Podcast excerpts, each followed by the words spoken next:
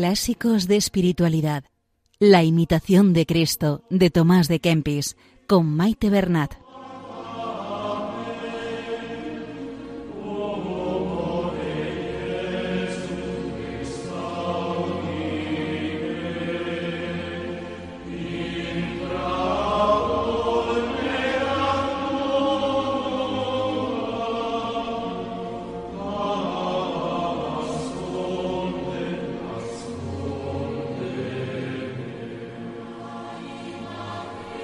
Un saludo a todos los oyentes de Radio María. Bienvenidos a Clásicos de Espiritualidad con la imitación de Cristo. Nos ponemos en las manos de María, que ella interceda por nosotros ante el Padre y que todo sea para mayor gloria de Dios.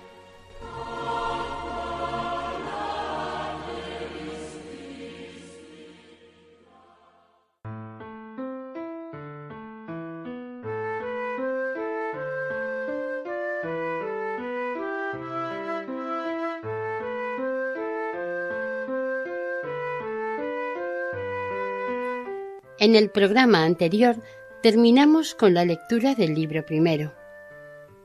También leímos un fragmento del capítulo primero del libro segundo. Repetiremos hoy ese pequeño fragmento para poder escuchar el capítulo completo. Tomás de Kempis escribió esta segunda parte después de pasar por un periodo de tribulaciones, desengaños y humillaciones, sobre todo a nivel afectivo.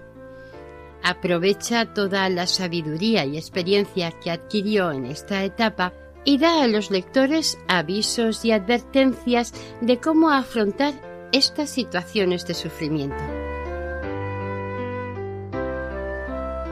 Sigue aconsejando como imprescindibles el recogimiento, la vida interior, pero sobre todo ahora cultivar la amistad con Jesucristo, que es el amigo que nunca falla. Tema muy importante también y que seguirá remarcando la humildad, el tenerse a uno mismo por poco y el tener la mirada y los intereses puestos en Dios.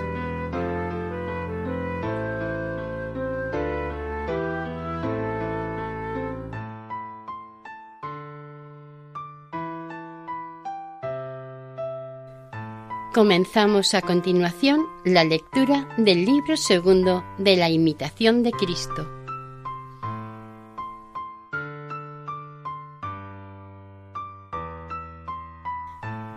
Capítulo 1 de la conversión interior. Dice el Señor, El reino de Dios dentro de vosotros está Conviértete a Dios de todo corazón y deja ese miserable mundo y hallará tu alma reposo. Aprende a menospreciar las cosas exteriores y darte a las interiores, y verás que se vienen a ti el reino de Dios. Pues el reino de Dios es paz y gozo en el Espíritu Santo, que no se da a los impíos. Si preparas digna morada interiormente a Jesucristo, vendrá a ti y te mostrará su consolación. Toda su gloria y hermosura está en lo interior, y allí se complace. Su continua visitación es con el hombre interior.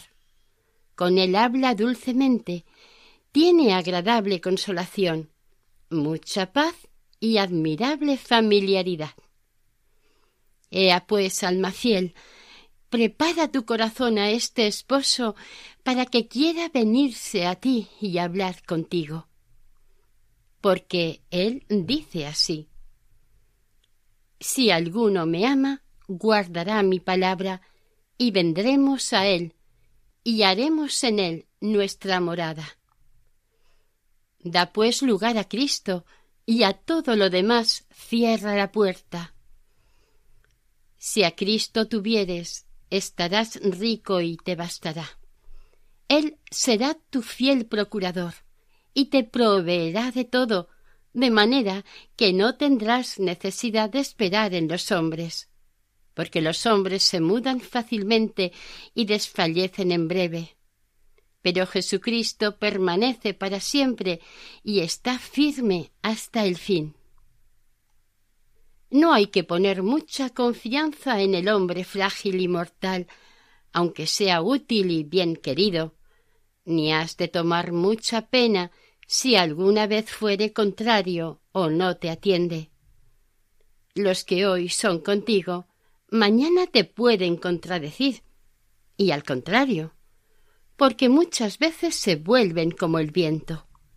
Pon en Dios toda tu esperanza, y sea Él tu temor y tu amor. Él responderá por ti, y lo hará bien, como mejor convenga. No tienes aquí domicilio permanente. Donde quiera que estuvieres, serás extraño y peregrino, y no tendrás nunca reposo si no estuvieres íntimamente unido con Cristo. ¿Qué miras aquí, no siendo este lugar de tu descanso? En los cielos debe ser tu morada, y como de paso has de mirar todo lo terrestre. Todas las cosas pasan, y tú también con ellas. Guárdate de pegarte a ellas, porque no seas preso y perezcas.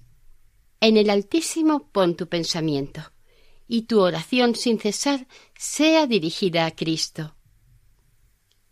Si no sabes contemplar las cosas altas y celestiales, descansa en la pasión de Cristo y habita gustosamente en sus grandes llagas. Porque si te acoges devotamente a las llagas y preciosas heridas de Jesús, gran consuelo sentirás en la tribulación. Y no harás mucho caso de los desprecios de los hombres, y fácilmente sufrirás las palabras maldicientes. Cristo fue también en el mundo despreciado de los hombres, y entre grandes afrentas desamparado de amigos y conocidos y en suma necesidad. Cristo quiso padecer y ser despreciado.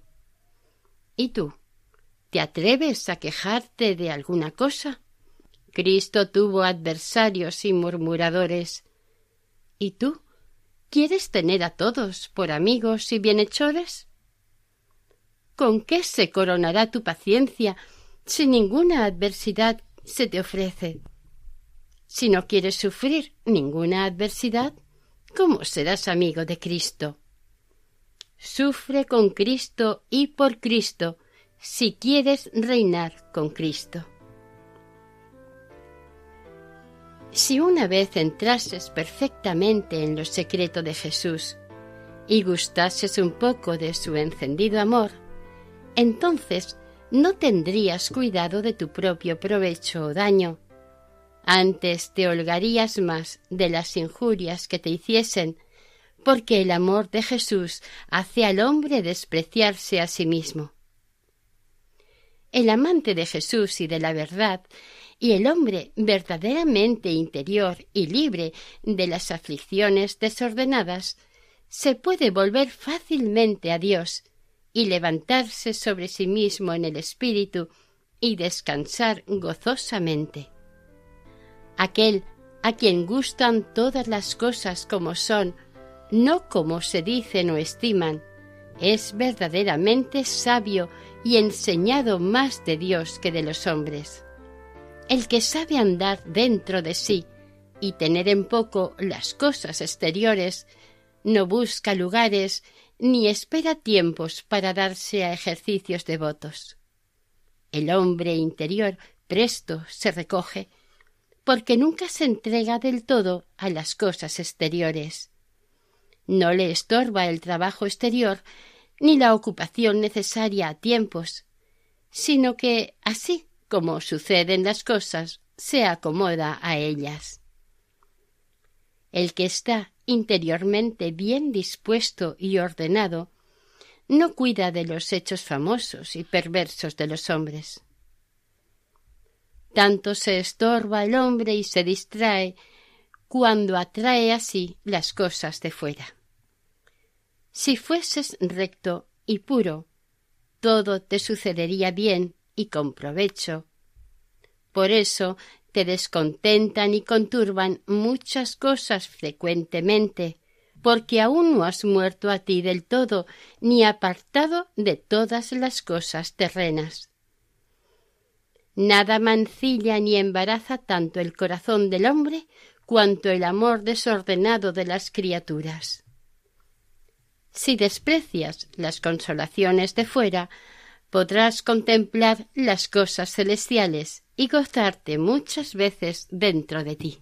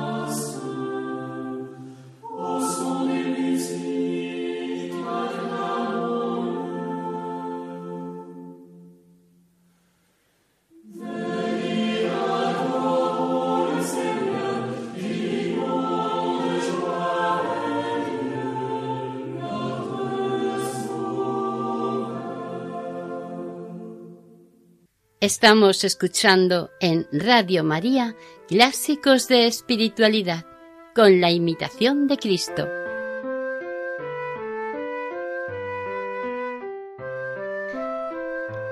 Capítulo 2 del libro segundo de la humilde sumisión. No te importe mucho quién es por ti o contra ti, sino busca y procura que sea Dios contigo en todo lo que haces.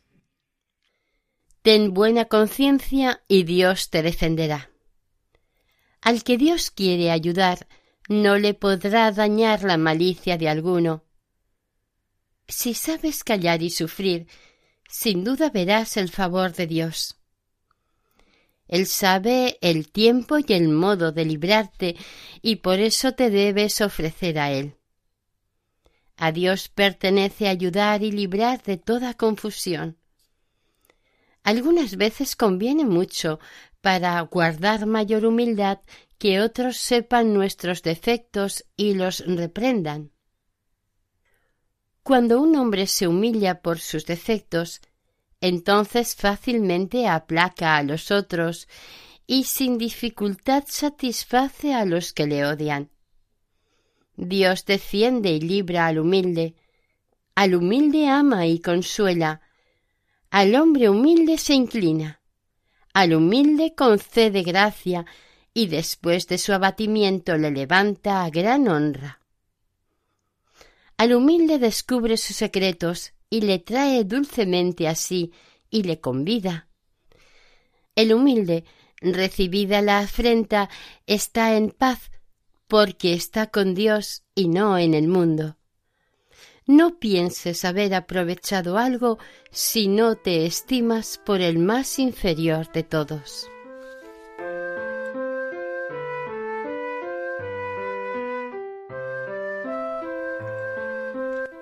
Capítulo 3 del hombre bueno y pacífico. Ponte primero a ti en paz y después podrás apaciguar a los otros. El hombre pacífico aprovecha más que el muy letrado. El hombre apasionado aun el bien convierte en mal y de ligero cree lo malo. El hombre bueno y pacífico todas las cosas echa a la buena parte El que está en buena paz de ninguno sospecha. El descontento y alterado con diversas sospechas se atormenta. Ni él sosiega ni deja descansar a los demás. Dice muchas veces lo que no debiera y deja de hacer lo que más le convendría. Piensa lo que otros deben hacer y deja él sus obligaciones. Ten, pues, primero celo contigo, y después podrás tener buen celo con el prójimo. Tú sabes excusar y disimular muy bien tus faltas, y no quieres oír las disculpas ajenas. Más justo sería que te acusases a ti y excusases a tu hermano. Sufre a los otros si quieres que te sufran. Mira cuán lejos estás aún de la verdadera caridad y humildad, la cual no sabe desdeñar y airarse sino contra sí mismo. No es mucho tratar con los buenos y mansos, pues esto a todos da gusto naturalmente. Y cada uno de buena gana tiene paz y ama a los que concuerdan con él. Pero poder vivir en paz con los duros, perversos y mal acondicionados, y con quien nos contradice, grande gracia es y acción varonil y loable. Hay algunos que tienen paz consigo y también con los otros. Otros hay que ni la tienen consigo ni la dejan tener a los demás molestos para los otros, lo son más para sí mismos. Y hay otros que tienen paz consigo y trabajan en reducir a paz a los otros. Pues toda nuestra paz en esta miserable vida está puesta más en el sufrimiento humilde que en dejar de sentir contrariedades. El que sabe mejor padecer tendrá mayor paz. Este es el vencedor de sí mismo y Señor del mundo, amigo de Cristo y heredero del cielo.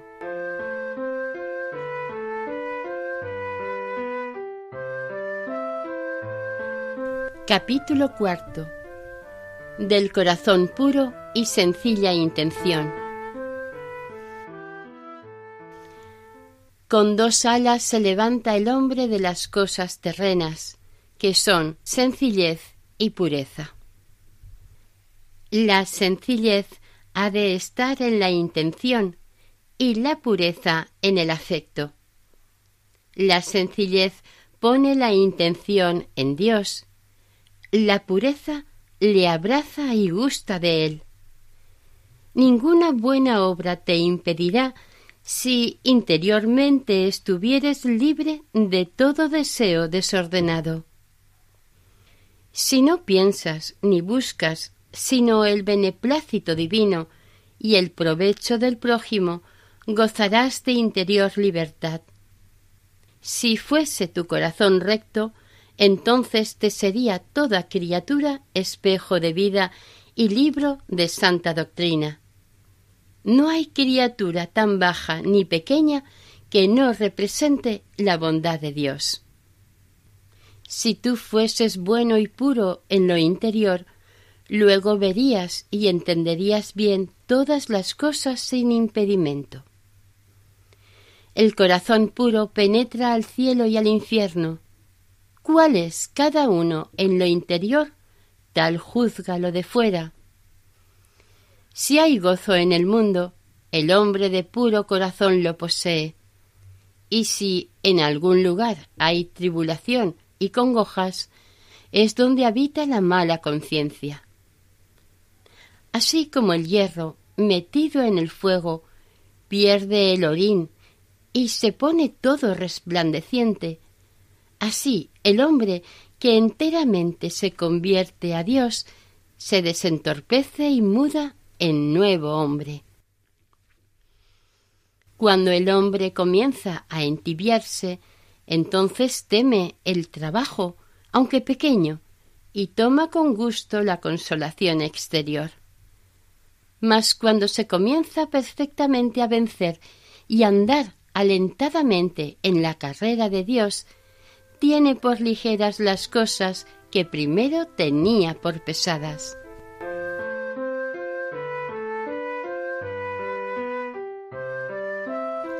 Capítulo 5 de la consideración de sí mismo.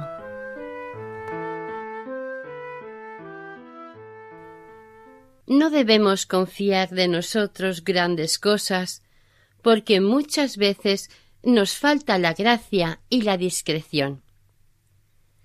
Poca luz hay en nosotros y presto la perdemos por nuestra negligencia.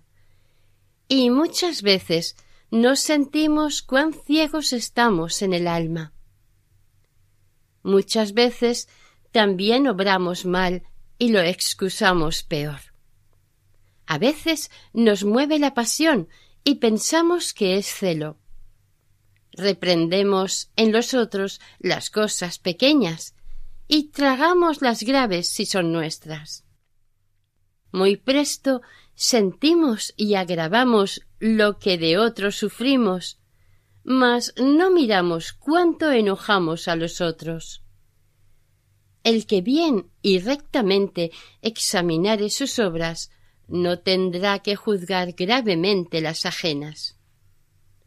El hombre recogido antepone el cuidado de sí mismo a todos los cuidados, y el que tiene verdadero cuidado de sí, poco habla de otros.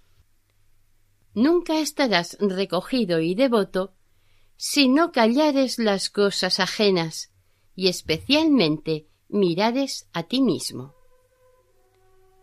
Si del todo te ocupares en Dios y en ti, poco te moverá lo que sientes de fuera.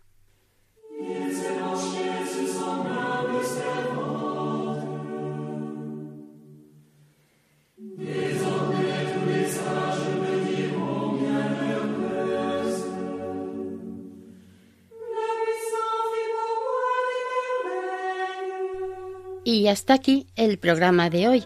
Continuaremos la semana que viene, si Dios quiere.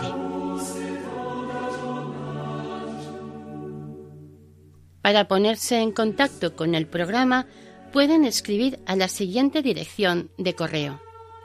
La imitación de Cristo arroba radiomaria.es.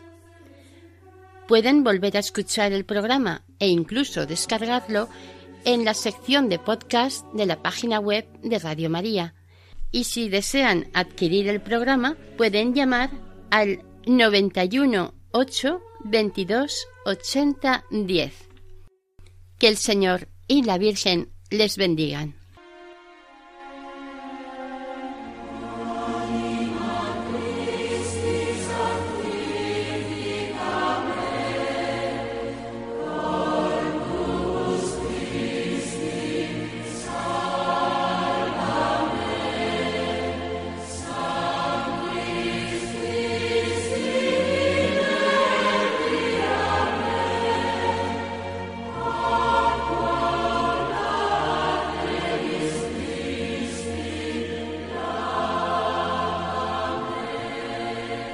Han escuchado Clásicos de Espiritualidad, La imitación de Cristo, de Tomás de Kempis, con Maite Bernat.